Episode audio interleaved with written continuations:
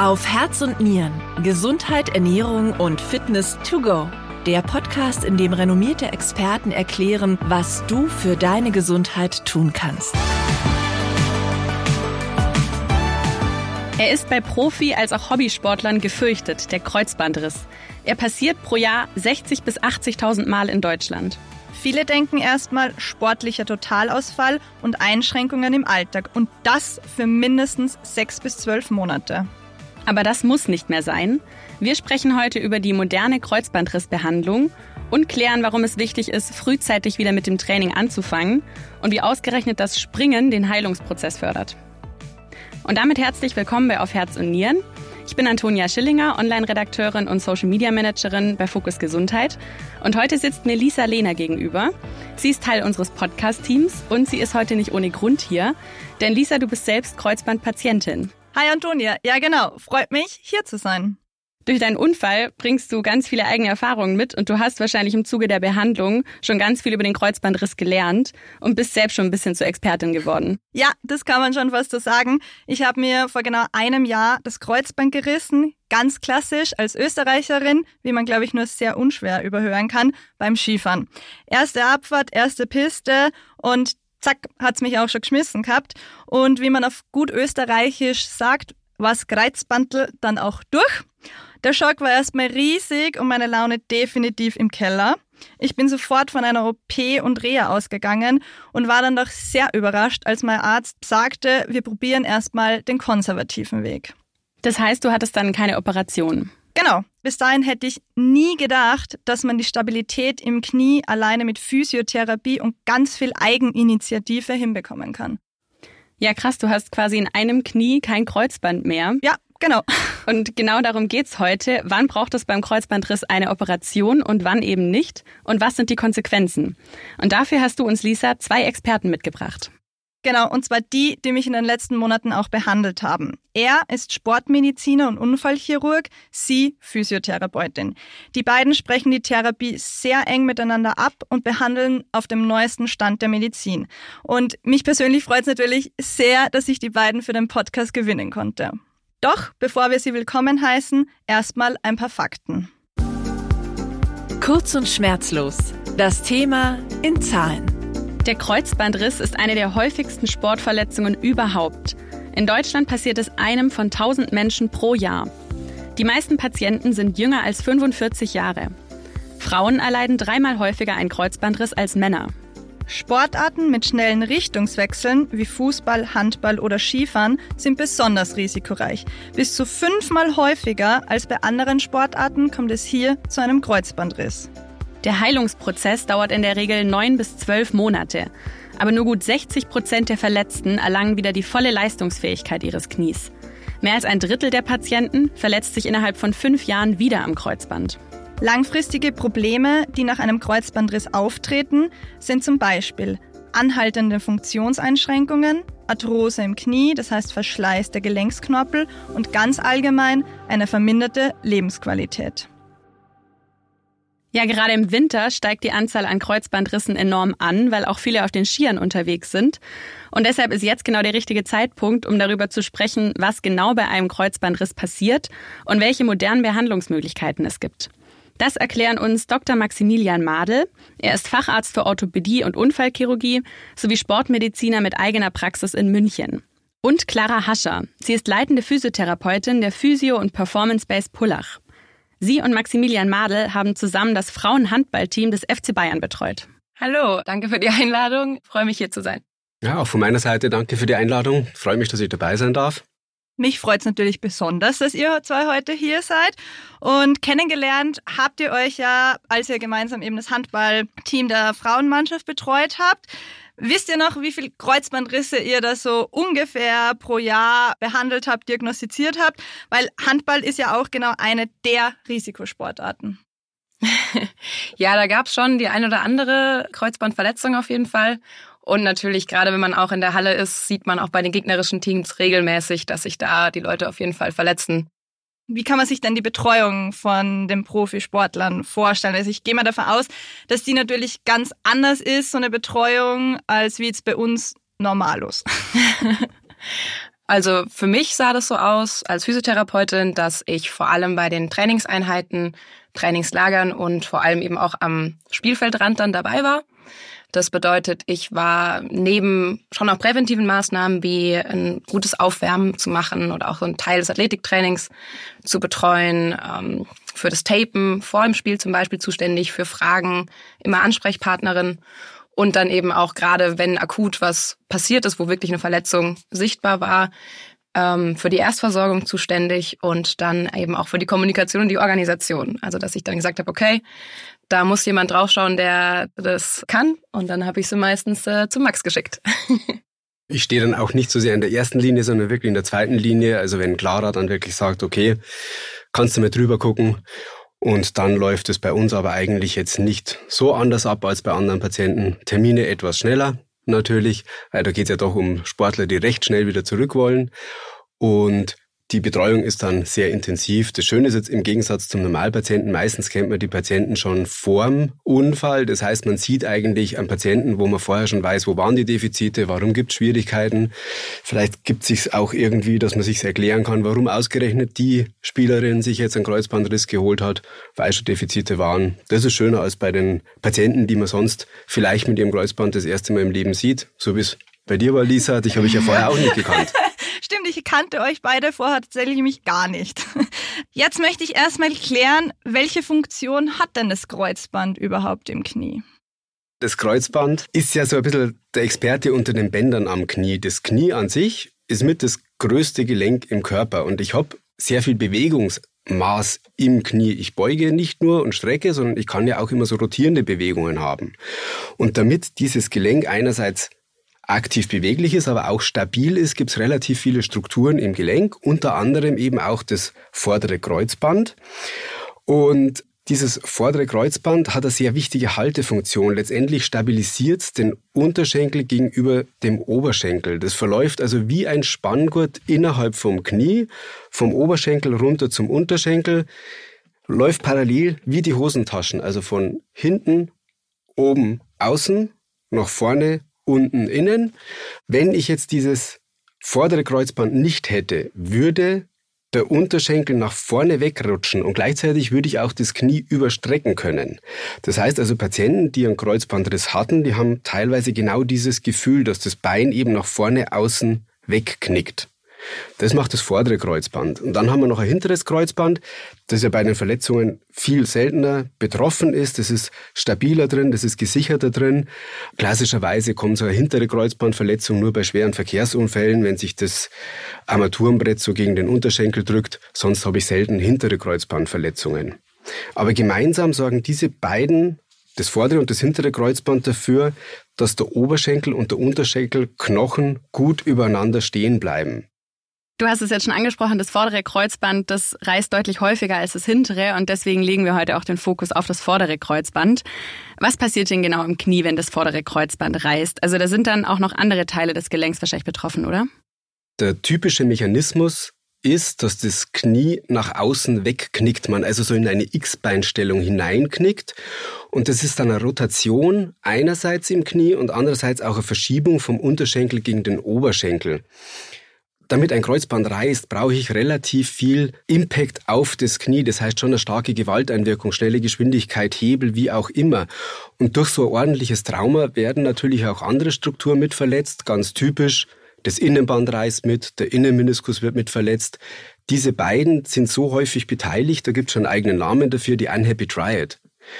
Aber auch Außenband kann mit verletzt sein, Außenmeniskus kann verletzt sein. Und was man nie vergessen darf, bei so einem Impact auf das Knie werden nicht nur diese Strukturen verletzt, sondern auch der Knorpel, also dieser Überzug, der das Gelenk gleitfähig macht.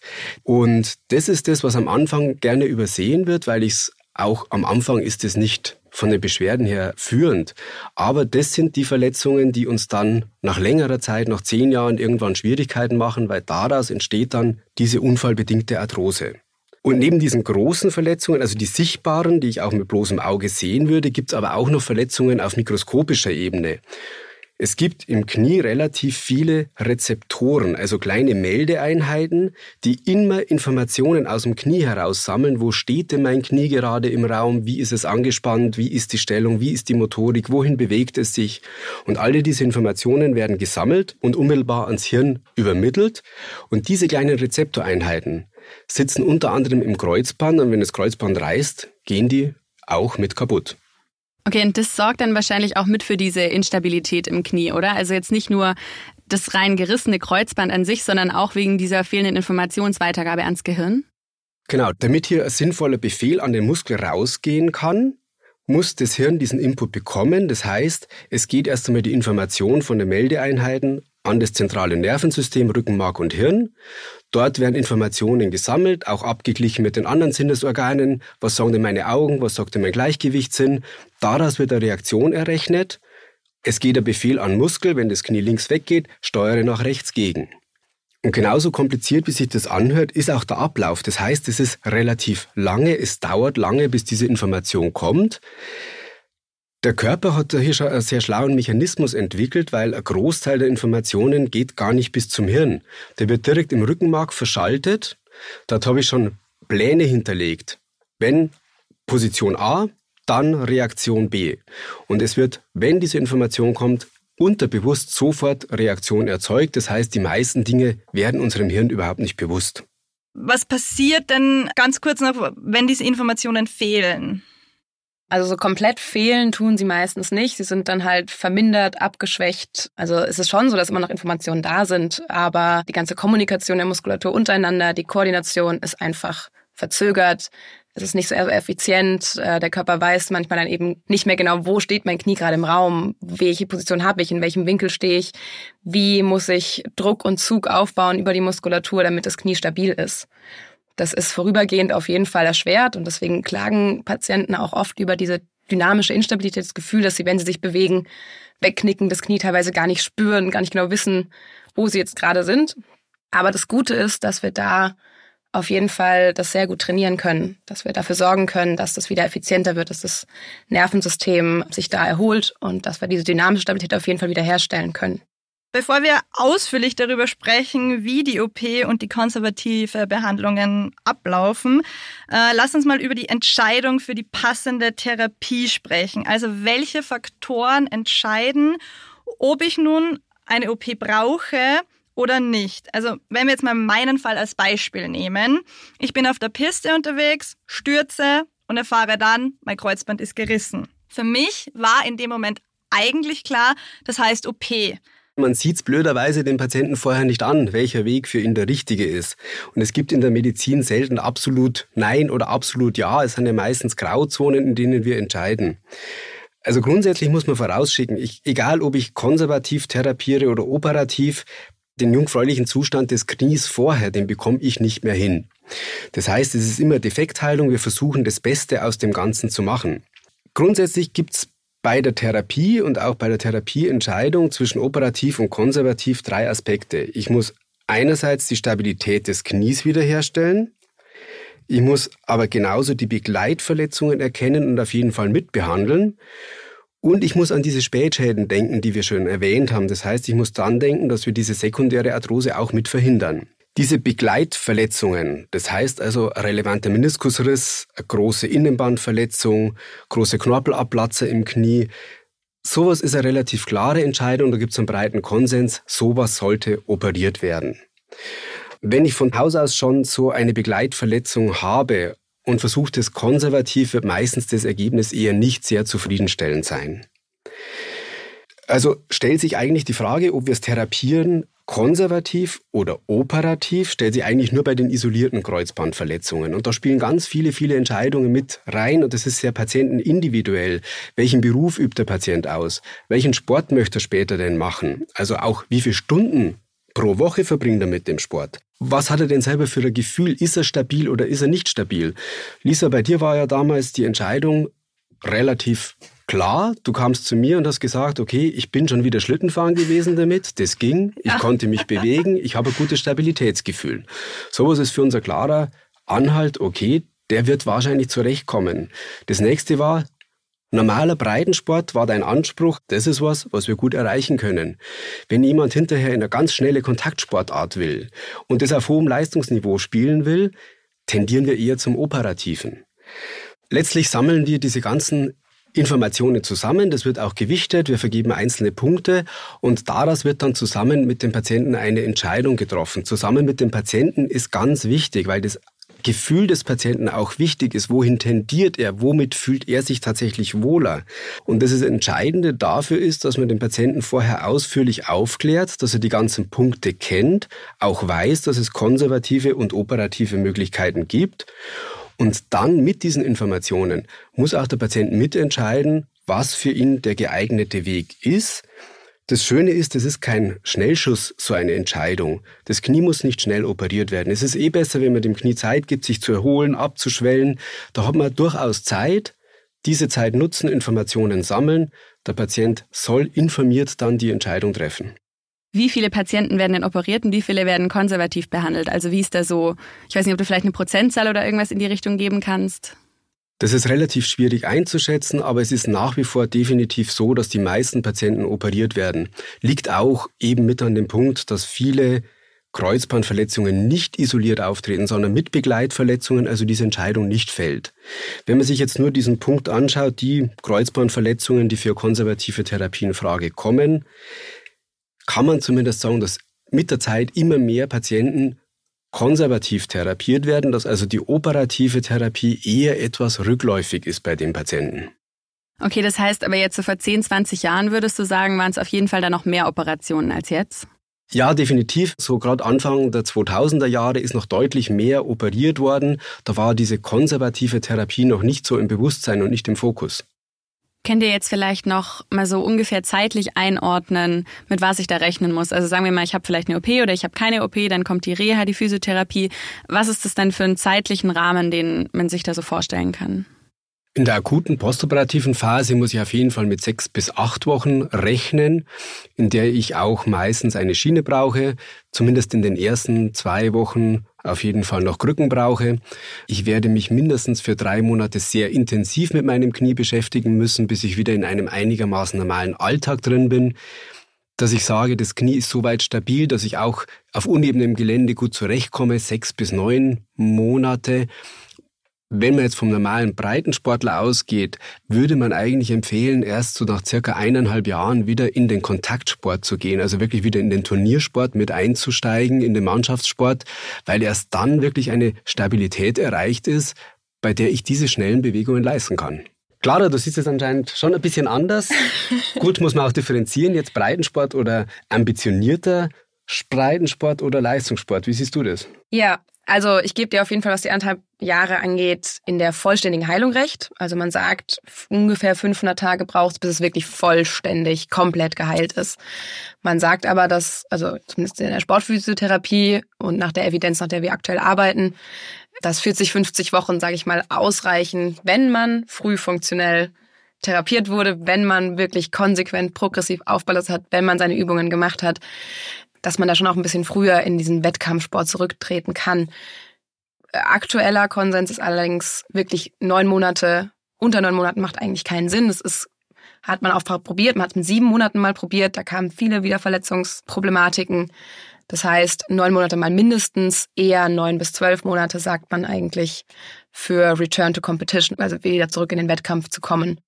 Wobei das immer sehr patientenindividuell ist und wir das dem Patienten vorher auch nicht sagen können, wie lange er wirklich brauchen wird. Wir wissen, dass die Gefahr für eine erneute, einen erneuten Riss des Kreuzbandes in den ersten zwölf Monaten sehr hoch ist. Will der Sportler das eingehen, muss jeder Patient für sich entscheiden. Wir müssen auch immer ganz stark, wie wir schon gesagt haben, darauf eingehen, ob der Patient tatsächlich sich schon selber bereit fühlt. Es gibt Patienten, wo wir sagen, es würde wieder gehen, aber sie trauen sich noch nicht. Und hier sieht man wieder, wie wichtig es ist, dass wirklich Arzt und Physiotherapeut immer in engem Kontakt stehen, um zu sagen, okay, wie siehst du das? Ist der schon soweit? Kann der schon? Dass der Arzt auch mit, mit dem Ultraschall drauf guckt, wie sind denn die, die Reizzustände im Knie? Ist der wieder in der Lage zu spielen? Und der Physiotherapeut sagt, ja, die Stabilität hätte er, er könnte. So, Max, du hast jetzt gesagt, eineinhalb Jahre, Clara, du hast gesagt, ein Jahr. Was stimmt jetzt? Wovon hängt es ab? Grundsätzlich ist es so, egal ob wir jetzt vom Leistungssport oder vom Breitensport reden, die Heilung der Zellen, also die, die Heilung im Knie geht nicht deutlich schneller. Also das ist kein großer Unterschied. Das ist immer, bei neun Monaten sind wir sehr, sehr weit und bei anderthalb Jahren haben wir quasi eine vollständige Heilung. Natürlich kommt es auf, auf Kofaktoren an, es kommt auf das Individuum an, es kommt darauf an, der Profisportler hat mehr Zeit, der kann mehr trainieren. Aber im Prinzip ist es so, wenn der Breitensportler konsequent seine Sachen gemacht hat, wenn die Tests sagen, er ist soweit, dann kann der theoretisch auch bei neun bis zwölf Monaten zurück in den Sport, wenn er vorher eben eine früh funktionelle gute Reha bekommen hat.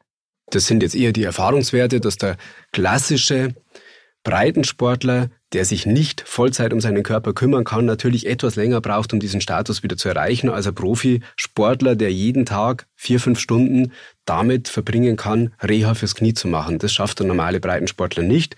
Daher erfahrungsgemäß braucht er etwas länger, bis er diese Ziele wieder erreicht hat. Was genau sind denn die Vor- und Nachteile der beiden Behandlungen, also von Operation und konservativer Behandlung?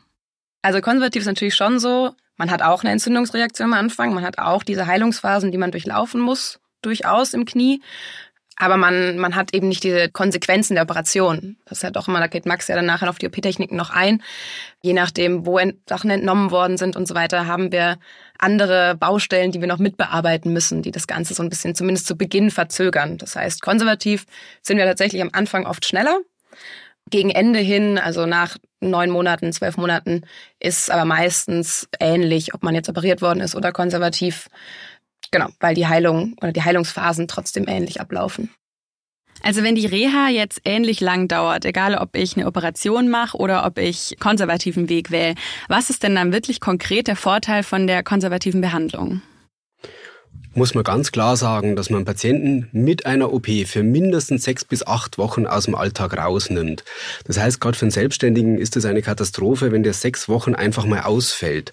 Das heißt, der Patient bekommt nach der Operation erst einmal eine Schiene von außen, diese Hartrahmen-OTs mit dem Gelenk dran. Er bekommt, je nachdem, welche Begleitverletzungen waren, bis zu sechs Wochen Krücken. Er darf sechs Wochen erst einmal nicht Auto fahren. Autofahren geht erst wieder, wenn er voll auf dieses Knie draufsteigen kann.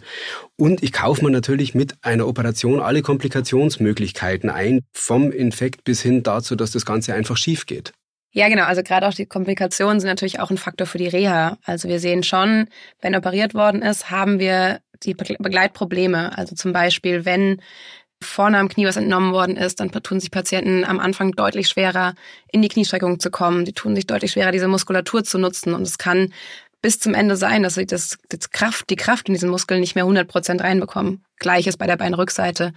Also es ist definitiv Begleitproblematiken, die durch die Operation entstehen können. Nicht müssen, aber es kann die Reha auf jeden Fall schwieriger machen.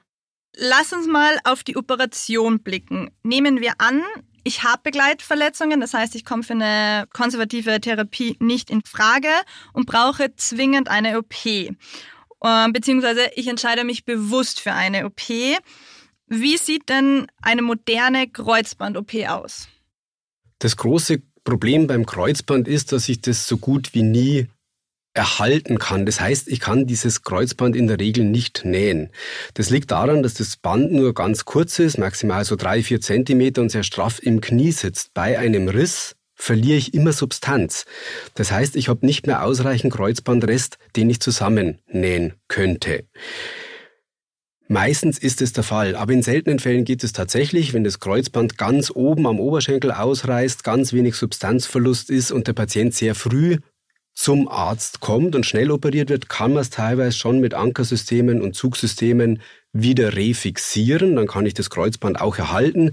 Das ist aber tatsächlich seltenen Fällen vorbehalten. In den allermeisten Fällen muss ich das Kreuzband ersetzen. Das heißt, ich muss operativ ein Ersatzband ins Knie einziehen. Solche Kreuzbandplastiken werden jetzt insgesamt schon seit mehr als 100 Jahren durchgeführt. So ein Eingriff dauert zwischen einer halben Stunde und einer Stunde. Das kann man in Vollnarkose operieren oder in Teilnarkose. Die OP wird fast immer ambulant durchgeführt. Das heißt, dass man wenige Stunden nach dem Eingriff auch wieder nach Hause gehen kann. Was kann ich jetzt hernehmen, um das Kreuzband zu ersetzen? Grundsätzlich gibt es da drei Möglichkeiten. Ich könnte synthetisch hergestellte Materialien verwenden, also künstliche Kreuzbänder. Das ist nach wie vor eher im Entwicklungsstadium, wird immer wieder probiert, aber wir haben hier noch nicht das geeignete gefunden. Oder ich könnte sogenannte allogene Transplantate verwenden, also Sehnen von Gewebespendern. Das ist in Deutschland extrem selten, wäre zwar grundsätzlich schon für den Patienten weniger invasiv, aber ist relativ teuer und diese Fremdgewebetransplantate werden nicht so gut angenommen vom Patienten.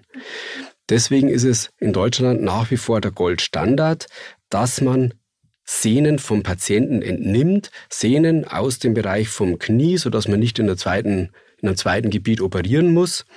Und da kommen verschiedene Kandidaten in Frage, die man guten Gewissens auch tatsächlich entnehmen kann, ohne einen größeren Funktionsverlust zu haben.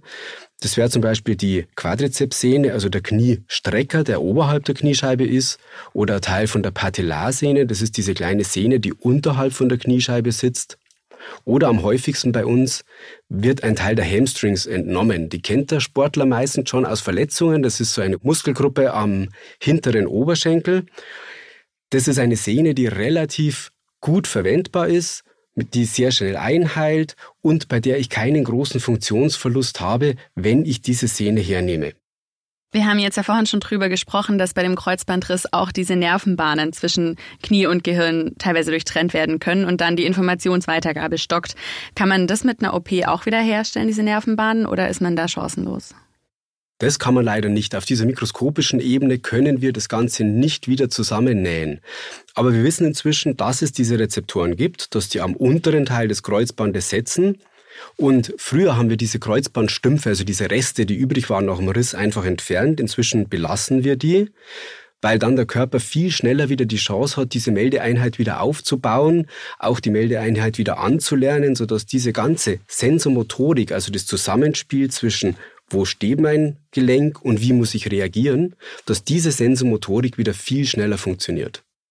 Wenn ich mich jetzt entscheiden muss, ob ich eine OP möchte oder ob ich keine OP möchte, da spielen ja wahrscheinlich auch die Risiken und Komplikationen so mit rein. Wie schätzt du das denn ein?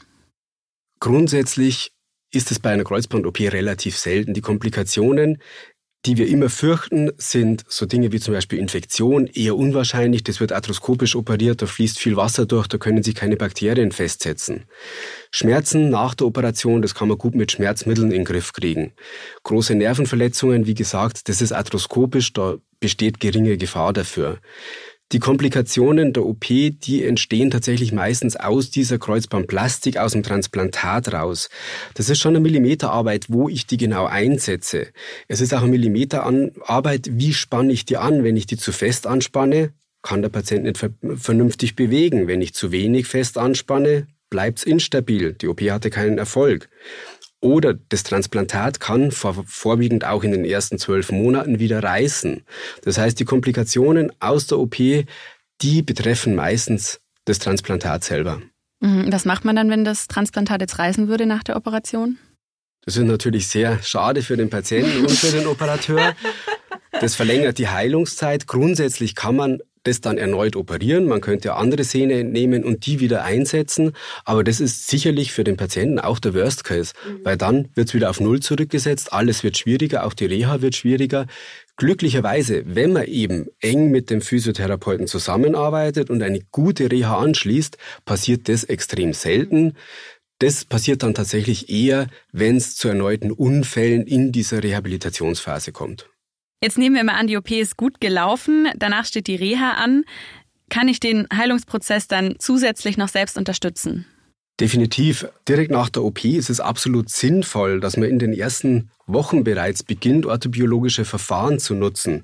Also, dass man den Körper in seiner Selbstheilung unterstützt und am besten untersucht und auch am häufigsten genutzt in dem Bereich sind sogenannte Wachstumsfaktoren aus dem Eigenblut. Das heißt, man nimmt dem Patienten Blut ab, extrahiert aus dem Blut Wachstumsfaktoren und spritzt die direkt ins Knie, auch an das Kreuzbandtransplantat. Das hilft dem Körper einerseits dabei, dass er dieses Transplantat einbaut, aber es stellt auch schnellstmöglich wieder das normale Gelenkmilieu her, dass also auch diese Entzündung bekämpft wird, die postoperative Reizung zurückgeht. Und gleichzeitig wird auch schon der Gelenkknorpel, der durch einen Unfall in Mitleidenschaft gezogen ist, wieder stabilisiert. Ja, nach der Operation steht dann ja standardmäßig die Reha an. Ihr habt vorhin auch schon gesagt, dass es da eigentlich kaum Unterschiede gibt zur konservativen Behandlung. Deswegen ähm, sprechen wir jetzt mal ausführlich über die konservative Behandlung und was da passiert. Genau, also ich bin ja den Weg der konservativen Behandlung gegangen. Bei mir wurde nicht operiert. Clara, kannst du uns jetzt erklären, wie du als Physiotherapeutin an die konservative Behandlung rangehst? Also jeder Patient bringt ja eine andere Verletzung bzw. andere körperliche und auch zeitliche Voraussetzungen mit. Also grundsätzlich kommt der Patient ja mit eben einem Rezept von Max äh, gegebenenfalls. das heißt, ich weiß schon mal, was ist die medizinische Diagnose auf jeden Fall. Genau, und dann muss ich mir den Patienten natürlich aber selbst auch nochmal anschauen. Also es geht auf jeden Fall darum, den Ist-Zustand einfach erstmal zu bestimmen. Also ich mache dann auch nochmal meine klinischen Tests, damit ich auch Parameter habe, mit denen ich arbeiten kann, dass ich schauen kann, okay, wenn ich jetzt meine Reha aufbaue, wird's besser, wird's schlechter, wo sind wir? Also es ist zum ersten diese, dieser Ist-Zustand. Da wird auch strukturell eben für mich auch nochmal geschaut, wie ist die Beweglichkeit, wie ist die Stabilität und so weiter. Das ist aber nur ein kleiner Teil. Gerade wir Therapeuten wollen auch unbedingt schauen, okay, wie ist dies denn auf Aktivitätsebene aus? Also wie wirkt sich dieses Problem auf die Aktivitäten aus und damit eben auch auf die Partizipation. Also das, also wie beeinflusst das mein Umfeld, wie beeinflusst das meinen Alltag, ähm, was sind die Konsequenzen von dieser Verletzung? Und dabei geht es dann eben auch ganz arg darum, okay, was ist denn das Ziel des Patienten? Also wo eben, wie Max auch schon sagt, wo will er denn überhaupt hin? Wo müssen wir wieder hinkommen. Also wir haben quasi einmal den Ist-Wert, den wir bestimmen, und einen Soll-Wert. Und diesen Sollwert versuchen wir so konkret wie möglich zu haben. Bei dir war es dann irgendwann, ja, ich möchte ins Ausland und ich möchte wieder Wakeboarden. Würde ich gerne mal ausprobieren. Und dann war okay, klar, okay, gut. Dann müssen wir halt schauen, okay, analysieren, was brauchst du dafür und wie kriegen wir dich dahin hast du dann mehr oder weniger meinen Plan oder mich wieder hinzubekommen? Hast du das in so Phasen aufgeteilt oder? Genau, ja, da gibt's ein ganz tolles äh, sogenanntes Fünf-Phasen-Modell von der SPT Education. Das ist ein Fortbildungsinstitut, vor allem auch für Sportphysiotherapie. Und die haben das sehr schön gegliedert. Also es ist ganz, ganz wichtig, egal ob operativ oder konservativ, dass wir hier strukturiert vorgehen. Der Vollständigkeit halber würde ich mal ganz kurz alle Phasen anschneiden Grundsätzlich geht es erstmal darum, wenn man jetzt auf eine ausgewählte Patient ist, ganz akut, ganz frisch nach OP oder frisch nach Verletzung, erstmal eine sogenannte Belastungsfähigkeit wiederherzustellen in dieser ersten Phase. Also es ist eine Entzündungsreaktion da. Da denken viele immer erstmal, oh je, oh je, entzündet, Mist, das müssen wir jetzt ganz schnell wegbekommen. Eigentlich ist es aber tatsächlich so, dass wir diese Entzündung haben wollen. Die sollte auch so natürlich wie möglich ablaufen können. Das heißt, in dieser Phase möchten wir Therapeuten vor allem diese initiale Heilung unterstützen. Grob kann man sagen, dass man in den ersten Tagen vor allem das Gewebe schützen möchte, viel hochlagern, ähm, wirklich nur schmerzfreies bewegen, ganz viel Education betreiben und dem Patienten erklären, was passiert denn eigentlich gerade, weil am Anfang traut man sich ja erstmal gar nichts zu. Man Angst hat, dass man direkt wieder irgendwas kaputt macht oder irgendwas schlimmer macht. Das heißt, wir sprechen ganz viel, erklären, was ist, passiert eben in der Heilung und was müssen wir jetzt tun, um diese Heilung bestmöglich zu unterstützen. Und da sind oft viele Leute am Anfang ein bisschen überrascht, wie früh wir dann eben auch mit Belastung starten. Nach dieser ersten Phase schauen wir, wie sind die Entzündungszeichen, ist es eben alles soweit runtergegangen, sind erste funktionelle Sachen möglich, wie das Gehen, das Kniestrecken, Knie gut bewegen. Und äh, genau, dann sind wir im Prinzip schon in der zweiten Phase, wo wir langsam die Belastung auch steigern wollen und steigern müssen. Weil nach dieser Entzündungsreaktion ist es so, dass neues Gewebe gebildet wird aber das kann man sich so ein bisschen vorstellen wie ein Topf voller weicher Spaghetti. also das ist noch eine Gewebsvorstufe, die noch nicht so stabil ist und die auch noch relativ chaotisch ist, noch nicht wirklich ausgerichtet nach Funktion. Das heißt, das Gewebe braucht quasi die Reize, damit es einen Plan hat, damit man weiß, dass es nach Funktion auch wieder genau aufgebaut werden kann und stabilisiert werden kann. Ähm, das heißt, in der Phase dürfen Leute dann auch schon anfangen, erste Kraftübungen zu machen. Man wird in den Stabilitätsübungen von, sag ich mal, einem simplen Einbeinstand oder einer Gangschule auch schon ein bisschen komplexer und man tastet sich da eben so ein bisschen voran. Und dann unterstützt man auch diese, diese Phase wieder. Man hat dann wieder seine Tests. Man schaut, okay, klappt das soweit? Und wenn dann das der Fall ist, dann kommen wir in die dritte Phase, wo wir dann richtig Gas geben. Wo dann wirklich auch das Ziel ist, die Muskelmasse, die man gezwungenermaßen durch die Pause verloren hat, wieder aufzubauen, die Muskelmasse, die man dann aufgebaut hat oder aufbaut, auch wirklich zu nutzen. Da ist dann wieder Stichwort diese Sinneszellen, auch vom, vom Nervensystem her, äh, dass die Ansteuerung richtig funktioniert, dass die Koordination der Muskeln miteinander und in sich selbst wieder gut funktioniert. Ähm, die Bewegungen werden komplexer, weil man die Leute ja auch wieder auf die Belastungen vorbereiten möchte. Also man macht dann eben auch schon Richtung Lauf-ABC, man macht auch schon leichte Sprünge, weil man nach dieser Phase eigentlich zurück in Richtung leichte Sportarten gehen möchte. Also es geht quasi erstmal darum, okay, Leute müssen ja gerade auslaufen können. Wie zum Beispiel Joggen wäre danach ein Ziel. Hier kann man quasi einmal einen kurzen Cut machen, weil leider ist es oft so, dass da die Reha aufhört. Also bis dahin reicht's meistens noch, dass man das Kontingent hat, die Leute bis dahin zu bringen. Und äh, alles darüber hinaus ist noch wichtig, weil die wenigsten Leute in ihrem Leben nur geradeaus laufen und das Knie doch auch in anderen Formen auch im Alltag belastet wird. Genau, das heißt, die zwei Phasen, die danach noch kommen, ist eigentlich, dass man die Belastung eben noch steigert, dass man das Springen, schnelle Laufen, Richtungswechsel, genau diese Sachen, die eben auch einen Kreuzbandriss verursachen können, dass man die trainiert, dass es möglichst eben nicht zu einer Wiederverletzung kommt. Und dass man die Leute da eben auch noch in die Richtung so lange begleitet, sag ich mal, bis sie zurück in ihre Sportart gehen, da wirklich Schritt für Schritt schaut, okay, mit Einschränkungen, was können sie schon wieder, bis hin zu, okay, ich bin vollkommen wettkampffähig oder voll belastbar. Und gerade in der letzten Phase ist dann auch nochmal diese psychologische Komponente ganz wichtig, weil man kann die beste Reha machen, wenn der Patient sich am Ende das nicht zutraut. Äh, da hat der Max letztens einen ganz spannenden Wert gesagt. Wenn man Angst davor hat, sich wieder zu verletzen, dann steigt die Wahrscheinlichkeit ums 13-fache, glaube ich, hast du gemeint, dass es wieder passiert. Also es ist total wichtig, dass man da viel dem Patienten wirklich Schritt für Schritt zeigt, hey, du kannst das wieder und es geht auch wieder. Welche Muskulatur muss denn gezielt trainiert werden, um das Knie wieder so zu stärken, dass ich meinem Alltag und im Sport wieder uneingeschränkt nachgehen kann? Also es stehen zwei große Muskelgruppen, sage ich mal, im Fokus. Grundsätzlich insgesamt, je mehr Muskelmasse, desto besser.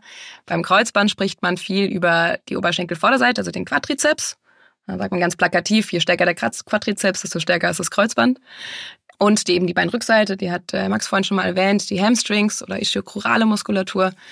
Die zwei sind eigentlich so die, die Schlüssel, Schlüsselmuskeln. Aber natürlich, wenn man jetzt auch wieder auf, sage ich mal, Faktoren, die das beeinflussen, eingeht, auch die restliche hüftumgebende Muskulatur und auch die Rumpfmuskulatur ist sehr wichtig, um eben so technisch saubere Landungen hinzukommen, um Richtungswechsel gut machen zu können, das Bein dabei stabil zu haben. Welche Übungen sind da eigentlich besonders wirksam, wenn ich eben genau diese Muskelgruppe trainieren will? Wie kann ich die am besten stärken sozusagen?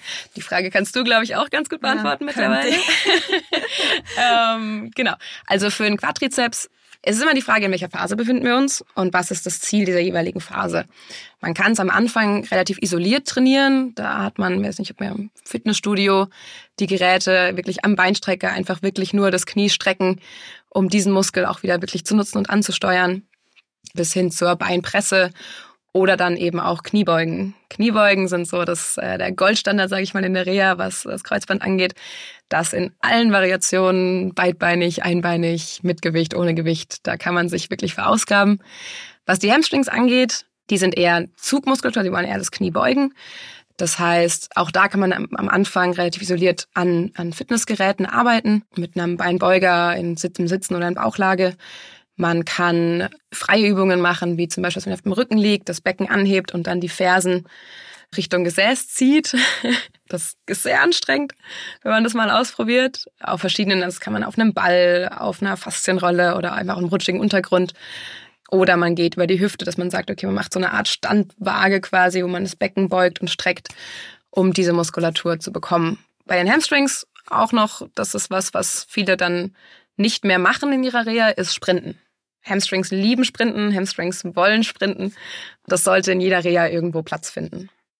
Du hast ja vorher kurz mal auch das Springen angesprochen und bei allen, die sich vorher schon dachten, so Springen beim Kreuzbandriss, kann ich nur zustimmen. Ich muss auch gestehen, als du mir das erste Mal gesagt hast, dass ich mit meinem verletzten Knie einbeinig springen soll, dachte ich mir wirklich so, ist das dein Ernst?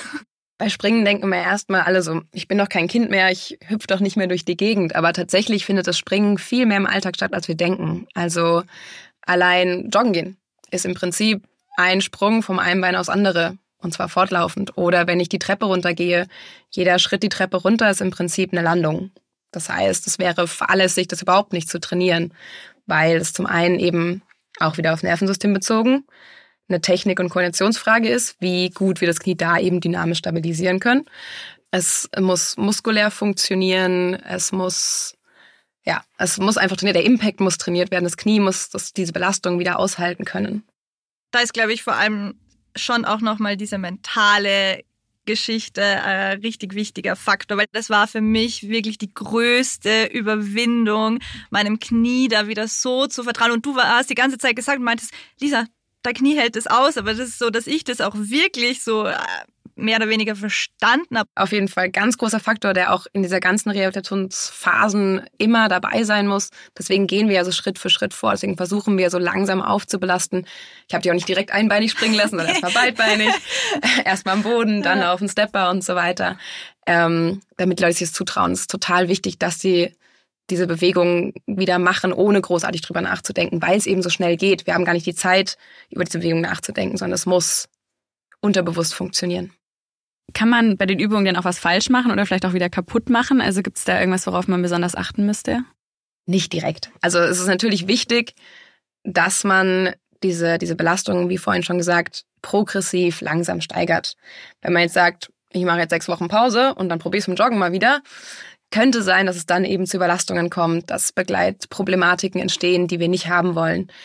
Wenn man jetzt, wenn der Physio jetzt die Übung zeigt und man sich zu Hause denkt, hm, wie war das nochmal genau? Und man macht es ein bisschen anders, dann ist vielleicht der Effekt der Übung nicht mehr ganz so groß, aber die Wahrscheinlichkeit, dass man sich dabei verletzt, ist gering. Natürlich nie null. Immer wenn man aktiv ist, kann man sich verletzen. Wir haben jetzt ja von den fünf Phasen vorhin gesprochen, also das klingt schon nach einem ziemlich langen Prozess.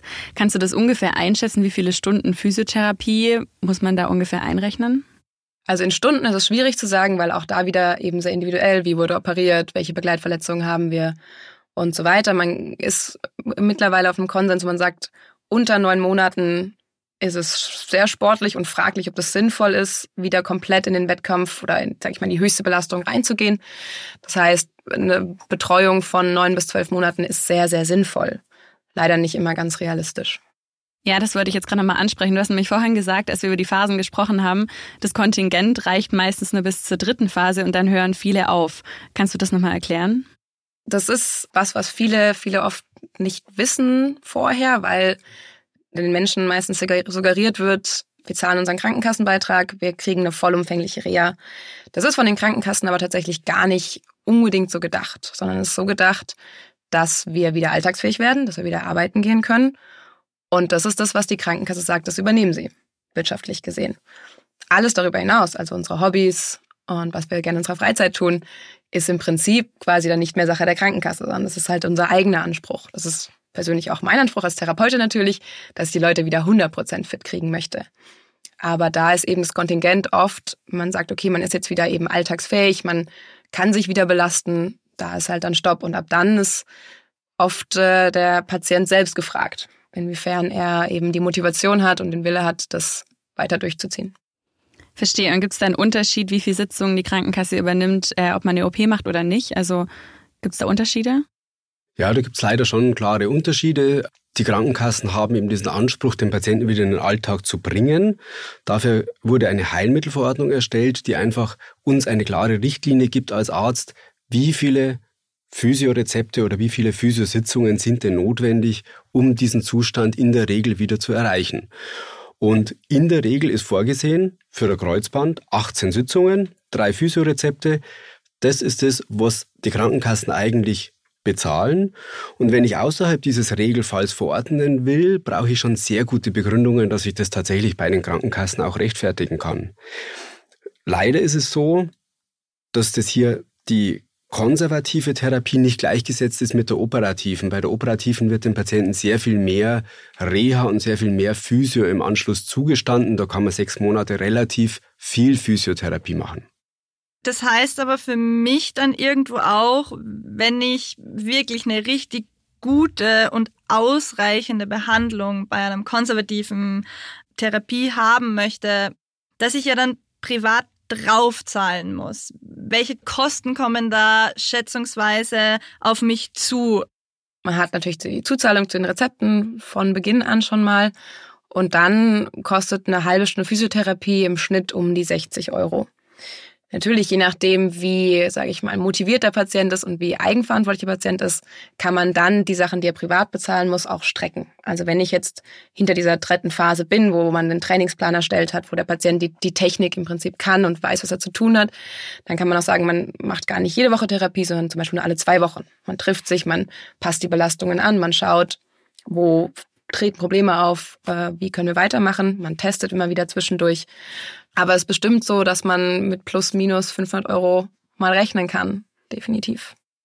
Wobei man diese Kosten immer auch in Relation setzen muss. Letztendlich, wenn ich ein sportliches Hobby habe und das ausübe, ist mein Körper das wichtigste Sportgerät, das ich habe. Und wenn ich mir so anschaue, was ein Skifahrer ausgibt für seine Ausrüstung, für die Ski, für den Helm, die Protektoren, den Skianzug, dann muss ich einfach diese Kosten auch investieren in meine wichtigste Sportausrüstung in meinen eigenen Körper und dann eben auch vielleicht mir selbst ein bisschen Geld ausgeben für den Physiotherapeuten oder eben auch für so Dinge, die nach der OP und nach der Reha kommen, also zum Beispiel auch diese unterstützenden Verfahren, einfach dem Knie auch mal diese Eigenbluttherapie zu gönnen, damit auch dieses Sportgerät Körper wieder in einem Top-Zustand ist. Im letzten Jahr habe ich ja gemerkt, wie eng ihr euch bezüglich meiner Therapie abgestimmt habt. Ist es der Regelfall? Ist es immer so? Also die Zusammenarbeit zwischen der Clara und mir, das ist sicherlich schon sehr eng. Ich finde es ganz wichtig, dass Orthopäden eng mit den Physiotherapeuten zusammenarbeiten. Es gibt immer so diese Aussage, bei der Heilung, ein Drittel kommt vom Arzt, ein Drittel vom Physio und ein Drittel vom Patient selbst. Und bei uns ist es schon schön, dass wir so eng zusammenarbeiten, dass wir uns abstimmen. Das kommt sicherlich auch ein bisschen vom Leistungssport. Das ist eigentlich so das Ideale, wie wir uns vorstellen, wie eine Versorgung sein sollte. Dass man als Mannschaftsarzt, als Mannschaftsphysio seinen Patienten vorher kennt, unmittelbar nach einer Verletzung sofort bespricht, woran liegt, zusammen die Diagnostik vorantreibt, auch seine Informationen zusammennimmt und dann von diesen beiden Standpunkten aus miteinander bespricht, was wäre denn jetzt das Ideale und dann auch zusammen mit dem Patienten bespricht, das wäre unser Weg, kannst du diesen Weg mit uns mitgehen? In der normalen Versorgung funktioniert das häufig nicht, weil einfach die Zeit manchmal auch nicht ist, auch weil gerade in den Ballungszentren man viel zu lange auf die Arzttermine wartet, auf die Physiothermine, bis man einen Termin beim MRT bekommt. Bei uns geht es relativ eng, das ist sehr gut. Es gibt aber schon eine klare Aufteilung eigentlich, wer was bei der Therapie in Deutschland übernimmt. Und der Arzt hat so ein bisschen die Lotsenfunktion. Der ist sicherlich für die Akutversorgung zuständig, zu schauen, was haben wir denn überhaupt für Verletzungen? Gibt es auch Verletzungen im, Organ, also im Bereich der inneren Organe, im Bereich der Hirnversorgung etc., wenn ich jetzt gerade einen Schiefunfall vor mir habe? Der leitet auch ein bisschen die Diagnostik ein. Braucht man Kernspin, braucht man schnelles Röntgen? Der muss natürlich auch entscheiden, gibt es Dinge operativ, die im Vordergrund stehen und trifft dann auch die Entscheidung, ist der Patient überhaupt OP-fähig im, im Fall, dass er operiert werden soll. Der verordnet die, die Medikamente, die der Patient braucht, von den Schmerzmitteln bis hin zur Thromboseprophylaxe. Also der Patient wird vom Arzt erst einmal in der Akutversorgung betreut. Der Arzt koordiniert ein bisschen die Diagnostik und stellt dann die Weichen, geht es in Richtung operativ oder konservativ. Und meistens ist es dann so, erst wenn man wirklich ins Konservative geht oder postoperativ, dann kommt der enge Kontakt mit dem Physio. Aber es soll auf jeden Fall so sein, dass ein enges Vertrauen besteht und dass man sich gegenseitig immer anrufen kann, keine blöden Fragen stellen kann, sondern einfach immer weiß, okay, egal mit was ich komme, ich kriege eine Antwort. Das macht die Reha halt ungleich besser. Man kann viel schneller reagieren, ähm, man, Fehler können vermieden werden, es kann auf bestimmte Sachen eingegangen werden. Also gerade am Anfang, wenn dieser Konsens schon mal geschaffen ist, dass man weiß, okay, hier starten wir gemeinsam, so soll es laufen, ist schon mal super. Wenn wir dann, wenn ich dann in der Reha sagen kann, hm, das kommt mir jetzt ein bisschen komisch vor, dann kann ich am Max nochmal nachfragen, hey, wie war denn das damals? Oder was würdest du sagen? Willst du den nochmal anschauen? Und auch dann, wenn es eben zurück in diese höheren Belastungen geht, dann ist so eine Freigabe vom Arzt mit Sicherheit auch sinnvoll. So, also ich mache natürlich meine Tests, aber letztendlich ist es dann eben auch die Entscheidung von, von Max zu sagen, ja, das können wir dem Ganzen wieder zutrauen. Ähm, das heißt, es ist total sinnvoll, da einfach miteinander zu sprechen und im regelmäßigen Austausch zu sein. Ja, also dem kann ich nur zustimmen, dass ihr zwei wirklich als Team perfekt zusammenarbeitet. Ja, jetzt sind wir eigentlich auch schon fast am Schluss unserer Folge. Was ratet ihr denn abschließend den Patienten, die vor der Entscheidung OP oder konservativer Behandlung stehen? Wie oder beziehungsweise die gerade ihre Physiotherapie starten? Was könnt ihr denen noch mit an die Hand geben? Also aus physiotherapeutischer Sicht, zum einen, ihr habt jetzt heute gehört, wie komplex und anspruchsvoll Sonorea ist. Ähm, wenn ihr euch jetzt gedacht habt, oh, schön, dass mein Kreuzband noch ganz ist, kümmert euch zum einen um die Prävention. Es gibt Faktoren, die wir beeinflussen können. Schaut, dass ihr ordentlich trainiert, dass ihr, dass ihr Koordination trainiert, dass ihr da wirklich am Ball bleibt, grundsätzlich. Und dann zum anderen, wenn es dann doch passiert ist, schaut euch die Reha an. Seid da ein bisschen kritisch auch, wenn ihr wochenlang nur auf der Bank liegt, wenn ihr viel Passivmaßnahmen bekommt und das Gefühl habt, hey, ich werde überhaupt nicht hier gefordert, aufbelastet, dann sucht euch jemanden, der mit euch eben diese Ziele steckt und der euch da Schritt für Schritt hinbringt. Ja, da kann ich Clara nur zustimmen. Für mich ist immer ganz wichtig, informiert euch vorher wirklich über die Verletzungen, über die Behandlungsoptionen, sammelt alle Informationen, die ihr braucht, bevor ihr euch für eine Therapie entscheidet. Und wenn ihr euch für Therapie entscheidet, dann bleibt auch dabei, bleibt am Ball. Eine Kreuzbandverletzung ist immer ein massives Ereignis für das Knie. Also wenn ihr so ein Trauma erlitten habt, dann Kümmert euch um euer Knie, haltet das Knie beweglich, macht die Stretching-Übungen, kümmert euch um die Muskulatur. Ganz wichtig, überlastet das Knie nicht, auch nicht mit Übergewicht. Und wenn man dann dem Knie noch was Gutes tun will, dann soll man diese biologischen Optionen durchaus nutzen, dranbleiben und zeitlebens das Knie ein bisschen unterstützen in der Heilung, zum Beispiel eben mit den Wachstumsfaktoren und so immer schauen, dass das Knie fit, beweglich und gut bleibt. Ja, vielen Dank. Also wir sind jetzt am Ende angekommen. Ich muss sagen, ich habe sehr viel gelernt. Ich äh, fühle mich gut vorbereitet, falls mir mal was passieren sollte, was ich natürlich nicht hoffe. Und natürlich auch sehr wichtig mit den Tipps zur Prävention, die ihr jetzt gerade noch gegeben habt. Vielen Dank, Clara und Max, dass ihr heute bei uns wart. Hat mich sehr gefreut. Ja, sehr gerne. natürlich auch. Und danke für die Einladung. Falls euch die Folge gefallen hat, dann schreibt uns doch gerne mal eine Bewertung oder abonniert unseren Podcast, zum Beispiel auf Spotify oder auch in jeder anderen App. Und falls ihr mal einen Themenvorschlag habt, dann schreibt uns gerne eine E-Mail an podcast.fokus-gesundheit.de. Und falls ihr dieses Jahr noch Skifahren geht oder irgendeine andere Sportart ausübt, dann passt bitte auf euch auf und bleibt gesund. Und wer Klatsch und Tratsch liebt und gerne mitreden möchte, der sollte unbedingt immer donnerstags bei Bunte Menschen reinhören. Da gibt's die aktuellsten Stories und Ereignisse aus der Welt der Promis, Royals, Reichen und Schönen. Und manchmal geht es natürlich auch um Beauty und Schönheit und um Gesundheit. Bunte Menschen gibt es jeden Donnerstag neu.